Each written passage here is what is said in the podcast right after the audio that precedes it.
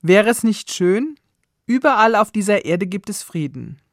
Wenn in keinem Land dieser Erde, auf keinem der Kontinente Waffen eingesetzt würden, um eigensüchtige Interessen der Nationen durchzusetzen.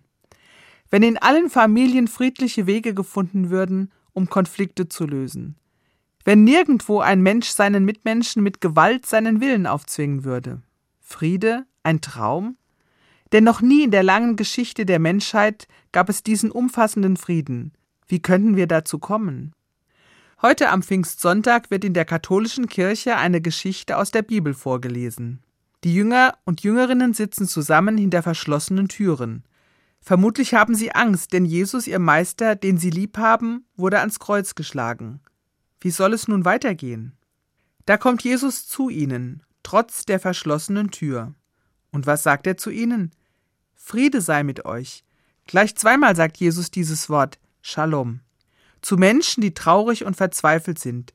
Shalom bedeutet in der Bibel mehr als das Schweigen von Waffen, mehr als die Abwesenheit von Gewalt. Shalom heißt, dem Menschen geht es gut an Leib und Seele. Und dieser Friede, dieses Shalom kommt mit ihm, mit Jesus. Auch wenn die Jünger sich vor Gewalt, vor Verfolgung fürchten müssen, Gott schenkt ihnen Frieden. Jesus hat den Tod überwunden und damit auch Hass und Gewalt. Für mich ist es an diesem Pfingstfest die wichtigste Botschaft. Gott will Frieden schenken, denen, die auf ihn vertrauen, und durch sie der ganzen Welt.